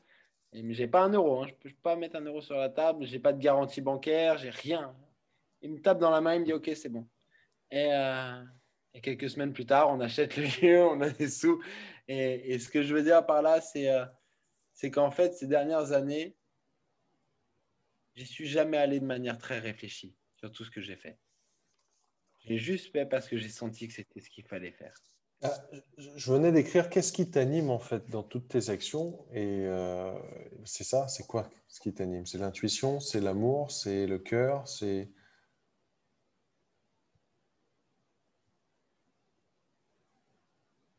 En fait, c'est euh, je me sens que vraiment intérieurement, je me suis mis pleinement au service de quelque chose qui est plus grand que moi. Et euh, tout cas, j'essaye d'être au service. Des fois, j'y arrive pas. je reste très humain. Euh, et souvent, je me plante. Mais euh, j'ai vraiment à cœur d'aider les autres. Et en aidant les autres, en fait, la première personne que j'ai l'impression d'aider, c'est moi-même. Euh, vraiment dans cette situation où je suis depuis quelques années, où plus je tends la main, plus je reçois des cadeaux. Et c'est comme si les choses, elles se font l'une derrière les autres. Parce que euh, quand on est arrivé, tu vois, dans cette maison, on n'avait pas d'argent. Euh, on ne savait pas comment payer des factures d'eau, d'électricité. On ne savait pas comment acheter du matériel. On ne savait pas comment monter le projet. On n'avait pas de quoi payer des entrepreneurs. On a monté des chantiers participatifs. On est devenu une oasis colibri. Et en tout, il y a plus de 500 personnes qui nous ont rejoints pendant six mois pour faire l'ensemble des travaux bénévolement. Euh, on a accueilli des réfugiés, on a accueilli des handicapés, on a accueilli des gens qui sortaient d'asile psychiatrique. Euh, on a toujours tendu la main et chaque mois, il y a quelqu'un qui venait nous donner une enveloppe avec du liquide, un virement, un chèque. Euh, pendant un an et demi, ça a été comme ça. On ne sait pas comment on a fait, on nous a prêté de l'argent qu'on doit encore. Et euh, euh, qui, des gens qui disaient là, mais qui disaient waouh, mais c'est tellement beau ce que vous faites, prenez quoi. Vous avez besoin de combien quoi? Il manque 5000 euros ce mois-ci, tenez, prenez-les quoi. Et, et continuez à œuvrer quoi. Et faites du mieux que vous pouvez. Et c'est vraiment ça, c'est j'ai sensation en fait d'une certaine manière pleinement au service de quelque chose qui est plus grand que nous, euh, à une autre dimension. Est-ce est que tu te compares parfois à cette dame en Inde, tu disais, qui, qui, vit du don des autres? Alors, vu que les autres te donnent, tu te donnes à eux aussi? C'est cette, euh, euh, le don ouais, dans les deux sens? C'est un, un, peu ça. En tout cas, c'est. On l'a payé cher, hein, le fait de ne pas être dans un modèle économique classique, euh, le fait de ne pas être dans des rouages, le fait de ne pas faire ce qu'il aurait fallu peut-être faire, faire des des levées de fonds, faire des énormes crédits bancaires pour avoir du besoin de fonds de roulement, de, voilà, toutes ces choses-là qu'on aurait dû faire de manière très logique en fait. Euh, mais c'était pas logique, c'était du cœur. Et on, il n'y avait pas de manière quelque chose de réfléchi qui était là. et on a eu son lot de choses dures. Hein. On a eu des tentatives de suicide sur le lieu. On a eu des gens qui, étaient dans des situations de grande fragilité, de grande précarité, parce que les lieux comme les nôtres aussi attirent à ça. C'est de prendre conscience de qu'est-ce qu'on attire. Donc, c'est une partie de nous-mêmes qui attirons ça. Vraiment, c'est quelque chose que j'ai appris et que j'ai appris à mes dépens. On a eu des vols, on a eu des, incendies, des dégâts des eaux, des, choses euh, euh, euh, dures par moments. mais il y a eu toujours cette force de l'amour et la prière, la pratique, qui nous a de plus en plus, on a regardé de plus en plus si le pain était cuit. quoi. C'est vraiment cette sensation, ce, truc de se sentir vous en êtes tout, quoi. À quoi tu raccroches ta foi, quoi. Mm. Tu te mets à l'épreuve et tu dois. ok. Et, c'est vraiment. Tu es dans des situations où tu n'en peux plus, bah demande. Et en fait, demande pas que quand les situations vont plus, mais demande dans ton quotidien, quoi. Toi, tu fais ton possible et demande vraiment à là-haut de faire l'impossible. Et que tu sois euh, n'importe quelle croyance, c'est. Euh, du coup, d'une certaine manière, on pourvoit à tes besoins à partir du moment où, ce que tu fais, c'est juste. Et ça se trouve, ce qui est juste pour toi, c'est que tu te plantes. Et ça se trouve, ce qui est juste pour toi, c'est que tu te retrouves dans des situations qui sont des situations très dures. Parce qu'on a quelque chose à t'apprendre et il faut que tu traverses quelque chose à l'intérieur. Tu as au plus profond de toi-même. Et si tu vas pas au plus profond de toi-même, tu restes à la surface des choses. Et c'est pas en étant à la surface des choses qu'on se fait un cadeau. Euh, et il peut avoir énormément de douceur dans nos vies. Et on n'est pas obligé de passer par des mauvaises choses. Mais pour certains, tels que moi peut-être, euh, j'ai besoin de passer par là euh, pour faire ce que je fais aujourd'hui. tu me dis si je peux me permettre de le faire. J'aimerais te, prendre comme exemple parce que je me retrouve souvent euh, avec des patients qui viennent me voir et qui, bah, qui vivent des choses qui sont dures, comme des, des abus, comme des, des, grosses maladies. Et et tu as dit au début, quand, quand tu parlais de, de ce que tu avais comme ton abcès aussi gros que ton poing au niveau de l'estomac, tu as dit euh, on, on, est créateur de ce qu'on vit. Après tout ce que tu as vécu après ça, parce que tu avais 18 ans à l'époque, après tout ce que tu as vécu, est-ce que tu es toujours persuadé qu'on est créateur de ce qu'on vit, même quand c'est des choses extrêmement dures? Vraiment, ouais. Ouais. Parce que j'ai toujours. Pour moi, euh, il y avait quelque chose, peut-être inconsciemment, mais qui appelait à ça. Mm. Euh, et euh, si, si on, Aujourd'hui, j'ai la conscience de, de, du pouvoir de la nutrition, du pouvoir de l'alimentation, de, de, faire du sport, de méditer, de pratiquer, de, de toutes ces choses-là qui font que j'avais pas la connaissance à une certaine époque. Donc j'étais comme tout le monde. J'allais manger au McDo, je prenais du coca, euh, je fumais des clopes, euh, je, prenais de la drogue, j'avais mes pensées qui n'étaient pas forcément des pensées vertueuses. Euh, j'avais plein de choses qui font que, que je m'étais créé cette maladie-là. Parce que je n'avais peut-être pas conscience. À partir du moment où tu mets de la conscience dessus, c'est à ce moment-là que tu peux inverser les choses. vraiment. C'est ce pouvoir de l'esprit pour moi, en tout cas, je pense que on se crée 90% de notre problématique et on voit bien qu'aujourd'hui, une des plus grosses problématiques, c'est le stress. Euh, et de comment tu réagis à une situation. Est-ce que tu mets, y a du bon stress, il y a du mauvais stress? Euh, mais pour moi, on est responsable. Et ça ne sert à rien de flageller la société, ça ne sert à rien de flageller les autres. Et à partir du moment où tu prends conscience tu es responsable, tu deviens aussi responsable de ta santé. Et donc, du coup, le pouvoir de te redonner la santé. Et avec un Exactement. Tu regain de santé. Et tu récupères cette force-là que tu as en toi. Et, avec un corps aussi magnifique qu'on a, avec une telle intelligence, toutes les lois, l'homéostasie, l'hormèse, toutes ces lois qui sont là devant nous. Euh, ok, si tu fais tes petits pas dans la vie, quoi, et, de plus en plus amène de la joie, du vivant euh, dans ton quotidien. Euh, et, tu verras que les choses, au fur et à mesure, elles changent. Bon, après, il faut faire attention à ne pas tomber dans des égaux, euh, des égaux spirituels, des égaux de vie, des choses par lesquelles je suis largement passé, à, être moralisateur. je suis moins, j'ai encore du boulot, mais je suis encore jeune. À quel âge? maintenant. Ah ouais. J'ai 30 ans. Et, donc, tu, as vécu plusieurs vies déjà quand même. À 30 ans, tu as, vécu déjà pas mal de trucs. Hein. Ouais, en tout cas, j'ai vécu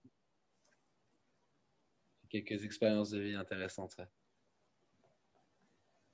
Et donc, du coup, en tout cas, maintenant, euh, ce qui est chouette, c'est que depuis, du coup, là, en tout cas, l'année dernière, on accueillait plein de stages de développement personnel, de la nutrition, de la méditation, du yoga, euh, du chamanisme, vraiment de tout type, mais en ayant vraiment sélectionné les intervenants par leur qualité, euh, par leur qualité d'intervention, d'accompagnement. On ne fait pas des gros groupes, on n'est pas vraiment une quinzaine, vingtaine de personnes maximum. Euh, et le cœur de notre projet, c'est d'avoir du cœur. D'être pleinement là au service des gens et de. On ne porte pas le stage parce que, en tant qu'intervenant, mais on porte le stage par notre manière d'être là présent pendant les séminaires. Et euh, par l'alimentation, par l'accueil, par les sourires, par les échanges, euh, par le fait de pouvoir se nourrir aussi avec ce qu'il y a dans le jardin en permaculture. Euh, de, voilà. On porte par tout ce qu'on est, nous, notre être. Et il nous est vraiment apparu l'année dernière encore plus que c'est génial de faire ça. Vraiment, moi, je m'éclate. C'est super. Et c'est tellement nourrissant, parce que la, rencontre humaine, l'échange humain est nourrissant. Mais que on n'était pas essentiel. Et que ce n'était pas forcément là où il y avait besoin de nous. Et, euh, parce que euh, des centres comme les nôtres, il en existe plein partout dans le monde maintenant. Et il en existe plein en France, partout. Et, il y a plein de thérapeutes et il y a plein de gens.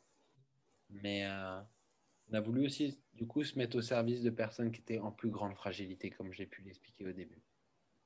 Parce que ces personnes-là, elles sont peut-être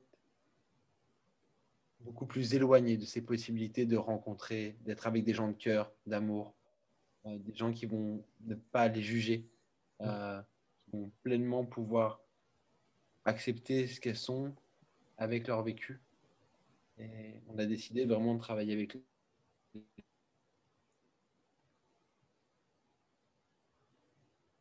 gens qui sont en grande fragilité, les incasables. C'est ces jeunes euh, qui sont virés de l'ASE, l'aide sociale à l'enfance, euh, et qu'on ne sait plus mettre nulle part. Et on a commencé à travailler avec ces jeunes-là. Et on nous a dit, mais ils vont tout casser dans votre maison, ils vont, ça va être insupportable, ils vont fuguer, ils vont... et en fait, on n'a rien eu de tout ça. En fait. On a juste été là avec eux, on échangeait avec eux, on vivait avec eux. Et, euh, on s'est rendu compte qu'en fait, tout simplement, on les considérait pour ce qu'ils étaient. Et qu'ils avaient beau faire des choses qui étaient. Ouais, il y en a qui ont fait des viols, il y en a qui ont, fait des tentatives de meurtre, il y en a qui ont des choses dures. Hein. Il n'y avait pas de jugement. Quoi. on, a appris à. En tout cas, on s'est appris à s'aimer ensemble pendant des temps. c'est ça qui a fait que on a lancé tous ces programmes pour les femmes réfugiées, pour les femmes victimes de violences, pour les jeunes des quartiers, tout en continuant les stages euh, pour pas s'épuiser et se nourrir aussi. Euh, et, euh, et se rendre compte qu'en fait, le chemin, tout chemin est long. et, qu'on en apprendra jusque, vraiment jusqu'à la fin de notre vie. Et que le parcours, que moi, ce parcours de, pardon que, que, j'essaye de continuer à faire, vraiment intérieurement, euh, est loin d'être fini. Parce que je ne me suis pas forcément peut-être pardonné pour toute chose. Je me suis souvent, en tout cas au début, quand Maëva est morte, tenu beaucoup responsable de cette situation. De pas réussir à l'avoir sauvée, de ne pas avoir été là pour elle. Euh, euh, qu'elle se soit, elle, sacrifiée pour notre enfant, l'avoir qu'elle s'est protégée, qu'elle euh, l'ait protégée, hein, et d'arriver à, penser à toutes ces blessures et pas y mettre un couvercle d'amour inconditionnel, de spiritualité que j'ai pu faire dans cette fausse joie de vivre avec en fait en entérinant de plus en plus profondément à nos émotions. Parce que nous ne voulons pas les affronter en imitant euh, yoga, la méditation, toutes sortes de choses. Et, pouvoir pleinement être là, regarder, accueillir et accueillir les pleurs. Et ça m'a mis plusieurs années à pleurer et accepter de pleurer et accepter de pleurer avec mon fils et, euh, et pouvoir euh, accepter de dire que ok peut-être que la vie par moment on peut la trouver injuste et d'accepter de pouvoir la trouver injuste vraiment et, euh, et d'accepter tout ce qui peut se passer en fait et de regarder prendre en soi et et c'est tout un, tout un long parcours, tout un long chemin. Vraiment. Et encore beaucoup d'émotionnel quand je vous parle. Je te parle. Tu imagines une partie de ta vie, euh, ça va être plat ce que je vais dire peut-être, mais euh, où tu seras plus au service, où tu voudras juste prendre du bon temps? Est-ce que ça a un sens pour toi, ça, dans cette vie? Ne pas se soucier de l'autre, Bien sûr. juste prendre du temps fait. pour toi. Et pas du temps pour se reconstruire, pas du temps après une souffrance, du temps pour du plaisir.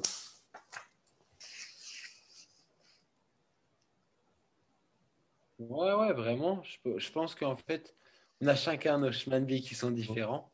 Euh, et euh, il n'y a pas de jugement à avoir. Et, euh, euh, c'est totalement OK. On va dire que j'ai cette chance de pouvoir euh, fédérer autour de moi. J'ai cette chance de pouvoir porter des projets que, bon, bah, ils fonctionnent, ça marche.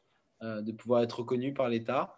Euh, de. euh, donc, bah, cette chance, je, d'une certaine manière, je la mets et, et pourtant, je commence de plus en plus à, à lâcher les, à relâcher. hein.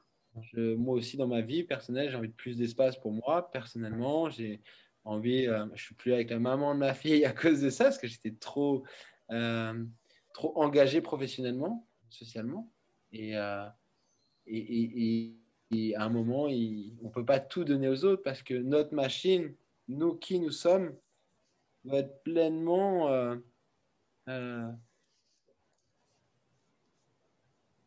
si on ne se permet pas dans notre quotidien, vraiment, véritablement, du coup, d'être,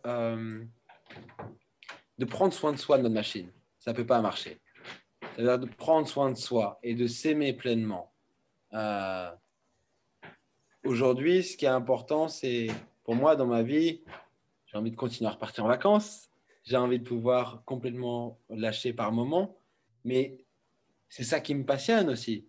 C'est d'aider les autres. C'est de monter des nouveaux projets. C'est comme quelqu'un qui fait de la peinture, qui va faire un nouveau tableau. Ben, moi, je monte un nouveau projet. Et voilà, c'est pareil. Dessines en créant ta vie. m'anime en moi. C'est cette flamme que j'ai. Et... Exactement. C'est ça. Et, euh, et- mais c'est pour toute chose. Ça veut dire, ça va peut-être être juste de s'occuper de son enfant. Et c'est OK. Ça va peut-être être, on peut être pleinement bien aussi en s'occupant de, son- de soi. Il n'y a pas de jugement à avoir et surtout pas. Oui, comme tu dis, chacun a son on peut de apporter de l'amour en travaillant à l'usine. Mm. Ouais, on peut, peut apporter de l'amour en travaillant à l'usine. hein. Il n'y a pas de, y a pas de souci, quoi. Euh, et, euh, tout ça, pour moi, c'est. De toute façon, la, la vie, c'est dur de dire ça, mais c'est qu'un jeu. hein. Mm. Elle n'est qu'un jeu, vraiment, véritablement, quoi. Donc, euh, bon, bah, vaut mieux lui sourire, et par moments, bah, c'est dur, et on rencontre des difficultés, et, et, et ok, moi aussi, souvent, je rencontre des difficultés où j'en- fatigué, des fois, j'en ai marre, waouh, waouh, waouh, quand il y a des problèmes d'argent, des problèmes de ça, plein de choses à gérer. Euh, mais, ok, on remonte sur piste, et, euh, et si j'ai la chance de pouvoir faire ça jusqu'à là, bah, je le fais, je continue. Et le jour où ça doit s'arrêter, parce que ça doit s'arrêter, c'est qu'il y aura autre chose pour moi. C'est aussi de se dire ça. Ah, Il y a peut-être autre chose à un autre moment, ou peut-être des choses que j'ai pas aussi dépassées intérieurement, qu'il faut que j'aille chercher encore plus en profondeur, qui sont encore là. Et ça, c'est sûr même. Il y en a encore plein. C'est quoi le prochain tableau vraiment, si on a incarné sur cette terre. Non, vas-y, Euh, finis, finis. Bah, tu vois, tu l'as bien nommé. le prochain tableau, c'est que je me suis fixé, je sors de silence. J'ai pris 5 jours de silence entier. je suis sorti dimanche. et et c'est de prendre soin de moi pleinement. Et là, c'est une début d'année qui, qui va se mettre au ralenti. Euh, contrairement à beaucoup, euh, nous en 2020, on a énormément travaillé, on travaille encore énormément. Euh, et là, ça va être de ralentir. Euh, de se rendre compte maintenant, d'une certaine manière, voilà, moi, je, une croyance peut-être spirituelle, mais de, de travailler peut-être plus dans le subtil. Pour moi. Les choses continuent à se faire. Et là, ça va être tout doux. Arrêtez de créer des nouveaux projets tout le temps. Et, euh, parce que je suis, je suis pas boulimique du projet, mais euh, j'ai cette facilité à en créer. J'ai cette facilité à les mener, mais ça demande de la ressource. Et la machine, on est en début d'année, là, on est dans l'hiver. Ça demande un peu plus de douceur. Et, la saison des stages recommencera sur fin mars. Être une belle, une belle saison. Il y aura plein de belles choses. voilà. Là, pour nous, c'est on continue. Hein.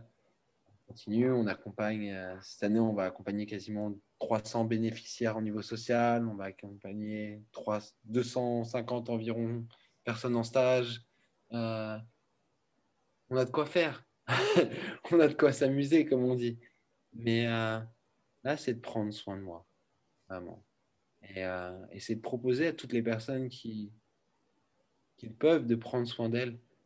Et, euh, et, si elles ne peuvent pas parce qu'elles elles ont plein d'obligations, c'est d'au moins de se trouver une petite bulle de 10, 15, 20 minutes pour elles.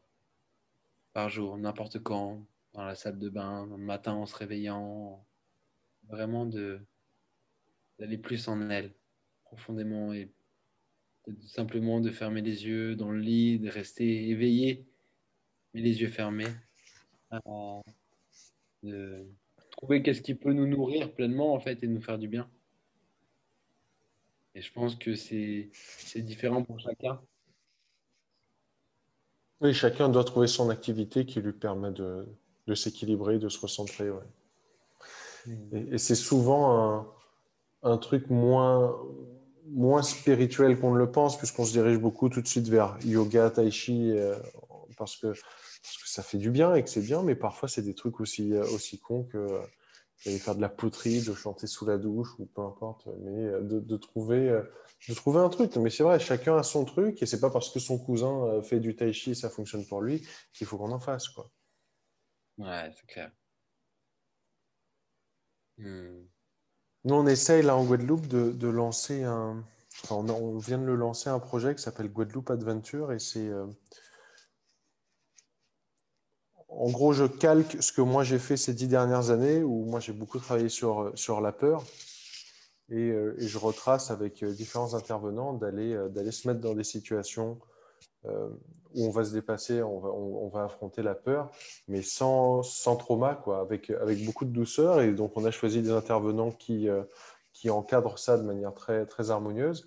Et c'est se retrouver avec euh, des situations où il y a la peur du vide, euh, où, il y a, où il y a la peur des hauteurs, il y a la peur de l'eau, la peur de se retrouver avec des animaux marins. Enfin, voilà, on, essaie de, on a créé tout un parcours comme ça où on se confronte un peu à nos peurs pour pour quand on revient dans le monde réel, entre parenthèses, qu'on ait un peu moins peur de, de, tous ces trucs de tous les jours où euh, euh, ben, il y a un peu moins d'argent, il y a un peu moins dans le frigo, euh, il y a du stress par rapport à tellement de choses, où on s'en fait tout un monde, ce qui est vrai, mais, mais ça permet de remettre les choses en, perspective. Comme quand il y a des témoignages comme le tien qui, qui remettent ou, ton témoignage, ou toi, si tu te compares peut-être à d'autres euh, que tu vois euh, tous les jours, tu, remets encore plus euh, ton expérience en perspective. Hmm. Ouais. C'est beau ton projet, je trouve.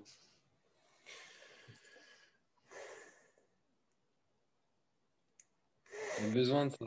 non, mais il y a besoin de sortir, il y a besoin ça aussi de. Je pense que tu vois, euh, là, tu es en Guadeloupe, c'est pas pour autant que les gens, euh, ils sont, on n'est pas forcément sur une île paradisiaque, quoi. Mm. Euh, l'image de les gens de laquelle ils peuvent avoir, et, ils sont aussi dans leur quotidien, mm. aussi, dans, comme tu le dis, dans, dans leur peur et, et, et, de se libérer, le, le, se lâcher, aller en pleine nature, se lâcher par le sport. Et, un beau dépassement aussi intérieur. Merci. Hein. Merci à toi. C'est chouette. Tu t'étais déjà euh, exprimé comme ça? Sur tout, ce qui, sur tout ton parcours? Ouais, je l'ai, je, l'ai, je, l'ai, je l'ai quand même fait quelques fois, cet exercice. Mmh. Euh, mais cette fois, il était, c'est différent. cette fois, c'est différent. J'ai raconté des choses que je n'aurais pas racontées dans d'autres interviews j'ai fait beaucoup d'interviews classiques euh, sur les émissions de chaîne télé euh, nationale. Et, euh, mais après, j'ai quelques émissions radio médecine douce, tu vois, il y, a quelques, il y en a 4-5 qui, m'ont déjà proposé de faire avec qui j'ai fait. Mais je ne me suis pas autant lâché qu'aujourd'hui. Bah, bah, merci pour ça. Moi, j'ai eu un, quand j'étais jeune, je comprenais jamais pourquoi il fallait attendre 4 heures du matin avec les potes, que tout le monde soit bourré pour qu'on commence à se dire des choses euh, vraies et profondes. Euh, et, je pousse toujours mes patients et ceux qui m'entourent. C'est pour ça que j'ai des amis que je compte sur, euh, sur quelques doigts, mais c'est des, des, des, vrais bons amis et qu'on puisse directement se dire les choses. Donc merci pour, pour ça, quoi, que tu aies pu t'ouvrir sur des choses pas faciles aussi. Et ça me fait. je suis chanceux, quoi. Voilà. Et moi, c'est moi qui suis chanceux d'avoir pouvoir avoir cet espace-là et de me sentir en confiance pour pouvoir le faire. Merci beaucoup, Alan. Je vais, euh, je, vais faire les liens vers, euh, vers le site de, ton centre pour que les gens apprennent à, découvrir encore plus en profondeur ce que vous faites comme travail, qui est un travail euh, très honorable. Et, et donc, s'il y a d'autres échanges qui sont amenés euh, à se faire entre toi et moi, ce sera avec plaisir. Ou d'autres collaborations, on pourra, on pourra trouver des choses à, faire ensemble. J'en suis sûr. Et, je devais passer te voir, mais avec toutes les histoires de confinement euh, et les voyages à Paris, je ne suis pas venu. Et, quand je viendrai en France, euh, je, je tâcherai de venir. Tu es vraiment le bienvenu. Ce sera un grand, grand plaisir. Et tu es le bienvenu en Guadeloupe aussi, si tu veux venir euh, prendre un peu de bon temps et t'occuper de toi. Allez. Attention, ça tombe pas dans l'oreille d'un sourd. Hein. Ah non, mais vraiment, et tous ceux que j'ai interviewés, vraiment, euh, à chaque fois que je leur dis, viens en Guadeloupe. Et c'est, moi, j'ai fait 7 ans à Paris et quand je suis rentré il y a, il y a 8 ans ici, c'était un, ça a été un vrai cheminement et je trouve que c'est une île qui est euh, particulièrement propice à ça si on s'intéresse à, aller chercher en profondeur, aller se découvrir, quoi. apprendre à se découvrir. Et eh ben, ce sera un grand, plaisir. Je te remercie beaucoup, Charbel, pour ce temps donné. à bientôt, Alan. Merci. Ciao.